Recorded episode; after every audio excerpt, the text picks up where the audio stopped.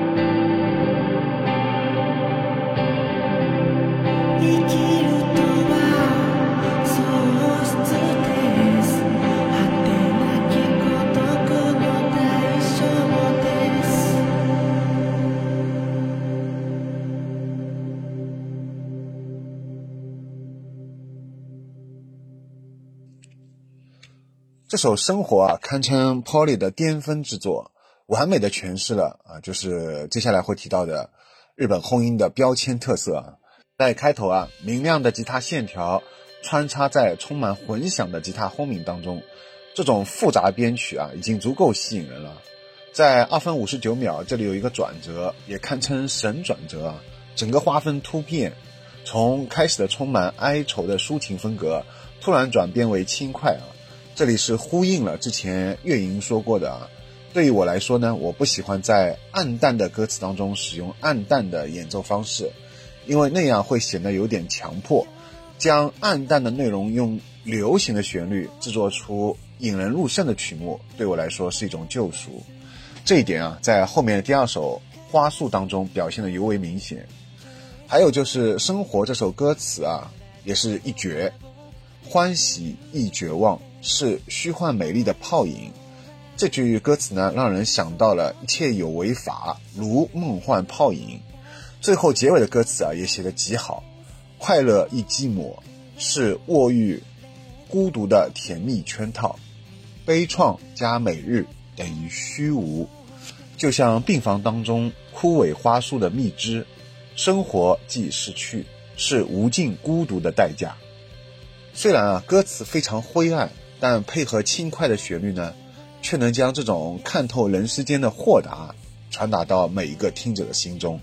那么这里要插一句啊，正好今天我跟十九聊到，就是关于人生的一些想法啊，十九就提到啊，就是如果你能做到，如果你能做到啊，控制欲念还能快乐平静的生活，其实呢就是死亡的状态，也就是所谓的灭欲啊。所以岳云的这段歌词啊，还这首歌，哎，正好让我想到了今天跟十九聊天的这段内容啊。那说回啊，第一张全长专辑，这张专辑呢是在二零一八年发表的，出现了大量的钉鞋，也就是修给子的这种标志性的音墙特色，并且这种慢歌也比先前两张 EP 呢多很多。所以作为我个人来说，是非常喜欢这张专辑啊。这张专辑也可以说是 Polly 的分水岭。为什么这么说呢？因为从这张专辑开始，Polly 就开始完全脱离了常规的 J-pop 和 J-rock 的这种束缚啊，迈向更自由、更广阔的另类摇滚和器乐摇滚融合的这种天空了。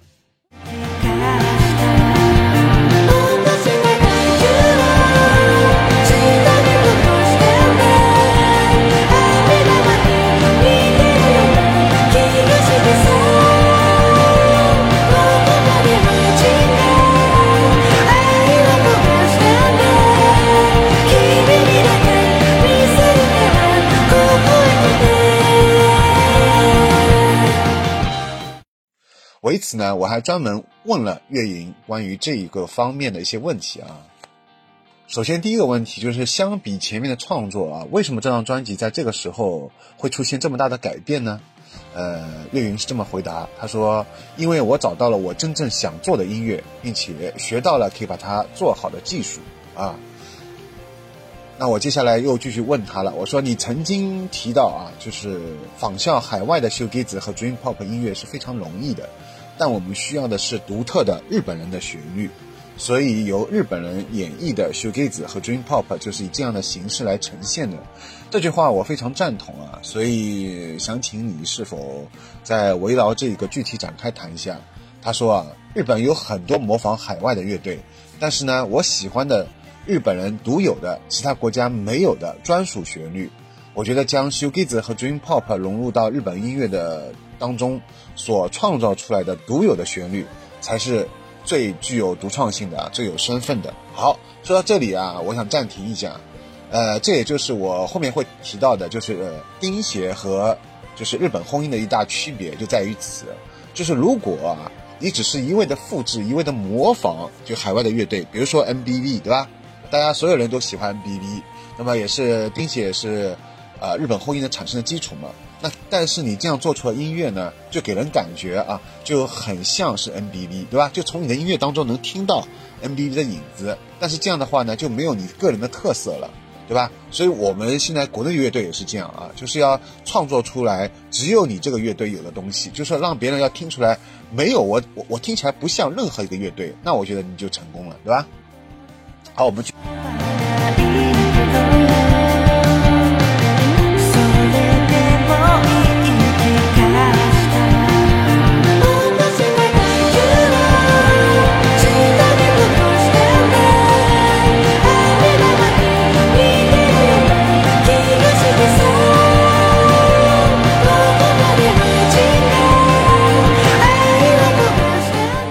续来看这个采访，他采访里面这么说，他说：“您是就是我我我继续问他，我说你是怎么具体把这个学粒子和 dream pop 啊融合到自己的音乐当中的？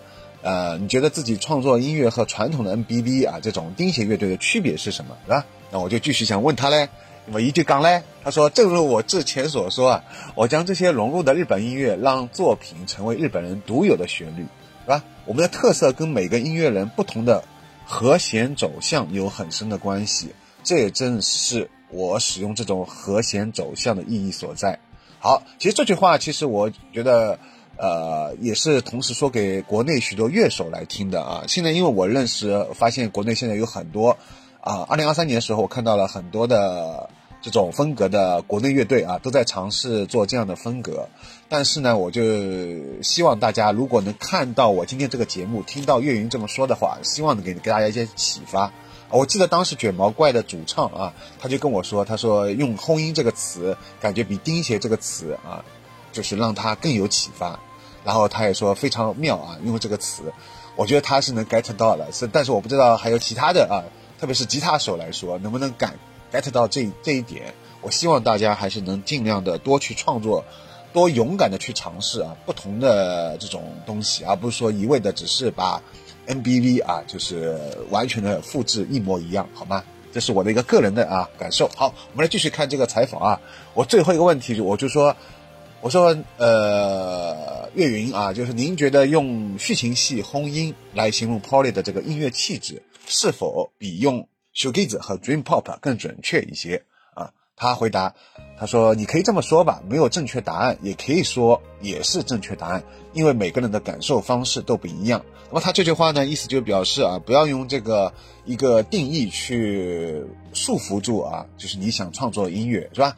不要用一个类型，就是完全把你概括啊，就是等于你只能在这个范畴之下、这个范围之内去创作音乐，这样的话就。比较没有自由啊，所以我他就是这个意思嘛。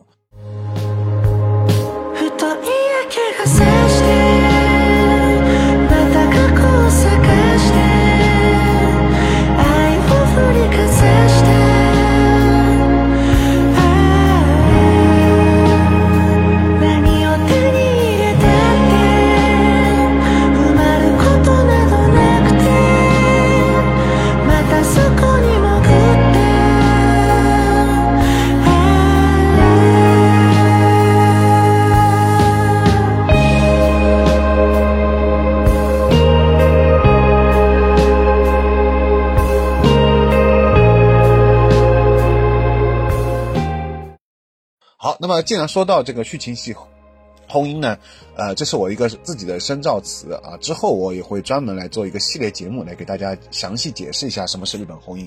所以我这里啊，先给大家来介绍一下啊，简单的介绍一下，剧情系轰音啊，是来自于日本乐队啊，呃，就是。有啊这这几个乐队啊，我就打出来了，包括还有二十二杠七十八，其实不止这三个乐队啊，很多很多日本乐队。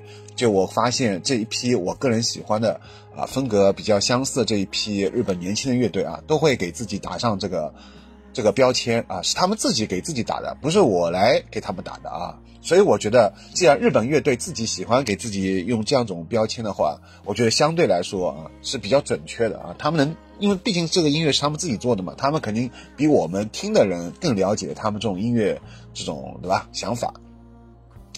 那么提到了前面这两个乐队啊，呃，同样也是男主唱啊，就是这个六六年对吧？和这个阿里啊，这个这两个乐队啊，其实也是跟 Poly 比较相似的，所以呢，我觉得用这个新造词啊来形容这批日本新兴的音乐风格乐队呢，比用简单粗暴的只是用说啊，他们就是钉鞋，或者说他们是 Dream Pop 来来说啊，就概括会更准确一点，好吧？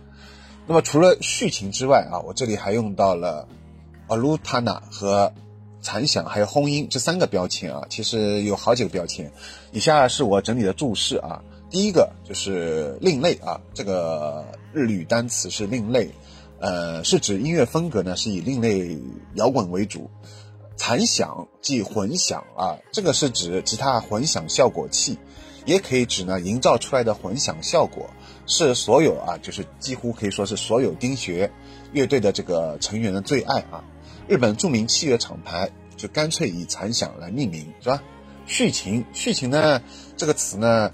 是抒情啊，只表达感情，被认为是叙事，也就是表达事实的反义词啊。广义上是指感慨万千的样子，对对象充满情绪的感觉，超越了令人揪心的悲伤的深刻感动啊。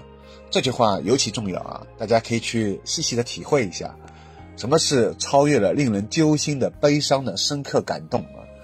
好。最后就是轰音了，轰音这个也是日语的独有汉字啊，呃，中文语境暂时找不到对应的词，但是很非常容易从字面上理解意思，对吧？日语当中的轰音意思就是巨响、巨大的轰鸣声，指轰隆巨响、轰隆隆的声音、响亮的声音，比如说火车的轰鸣啊、炮击啊、雷鸣啊，还有机械啊发出这种骇人的响声。在日语当中还有另外一个同音词。是念国嗡啊，就是有长音的啊，但是写作为号音，是为信号而发出的声音，是吧？比如说像那个啊，就是田径当中跑步的比赛的时候，对吧？有一个发出声音的那个枪，是吧？那个就是有那个枪声发出来，好，大家就可以跑步了。那个就是号音，而轰音呢，是指轰隆隆响声啊。比如说我们平时突然听到一声啊，这里边爆炸了，咣一下，或者是那个。像打雷啊，或者是这些，对吧？还有战争当中的炮击啊，这种，这些都属于轰音。这四个标签啊，可以说是完美的概括出了我最喜欢的日本乐队的共同特质。所以呢，将以上标签完整的组合在一起，就是日本续情系残响轰音啊，这是一个完整的词。那么简称日本轰音，好吧？日本轰音呢，也是我的一个深造词啊。就是指日本最近这十多年出现的一种新兴的音乐风格，在音乐创作上面啊，运用了失真、延迟、反向混响、相编、过载、移向、回授、颤音等失真类和空间类等多种吉他效果器，构建出吉他音墙和吉他噪音，再加上独特的清晰的人声，声线呢在高低音之间转换的很频繁，转音和尾音处理也很特别，部分有哭腔。辨识度很高，非常不适合卡拉 OK 的一种高难度唱法，从而最后打造出的一种器乐和人声并行的作品啊。尤其要注意啊，就是我这里想突出的就是说人声的这个变化啊。我我我我之后啊也会详细的来跟大家解释什么是日本轰音的，在那那个系列节目当中我会详细解释，这里就跟大家稍微提一下啊，因为其实有很多人都忽略了这一点。一个音乐风格的这个变化出现啊，其实大部分都是跟那个吉他音色跟这个曲编曲有关，但是唯独啊日本轰音它是个特例，它它更多的呢是有很多是跟那个人声变化有关系啊，所以这个是非常就是日本轰音区别于其他音乐的一一大标志啊。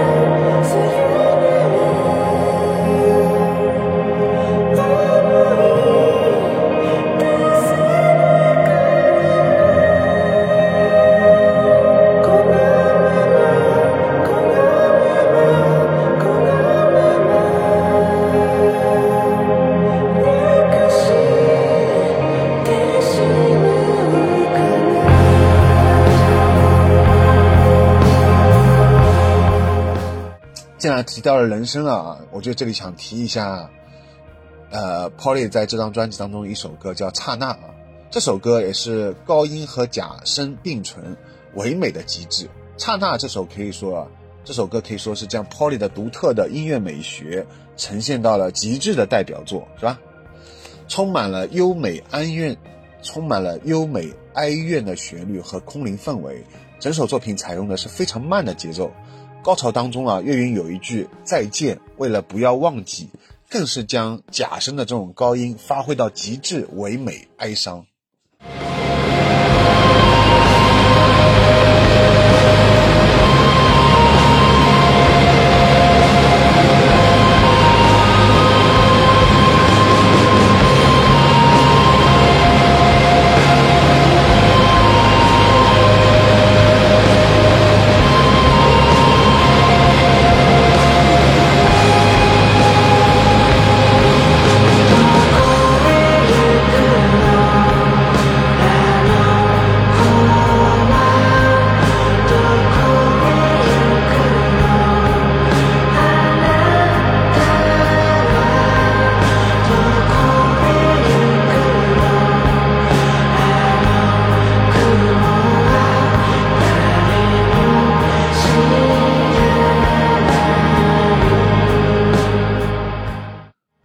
刹那的这种极致唯美、轻柔哀怨，以及对应的就是希拉那伊。在希拉那伊当中啊，充满了巨大的吉他混响，这里的各种效果啊，用轰音来形容就是再合适不过了。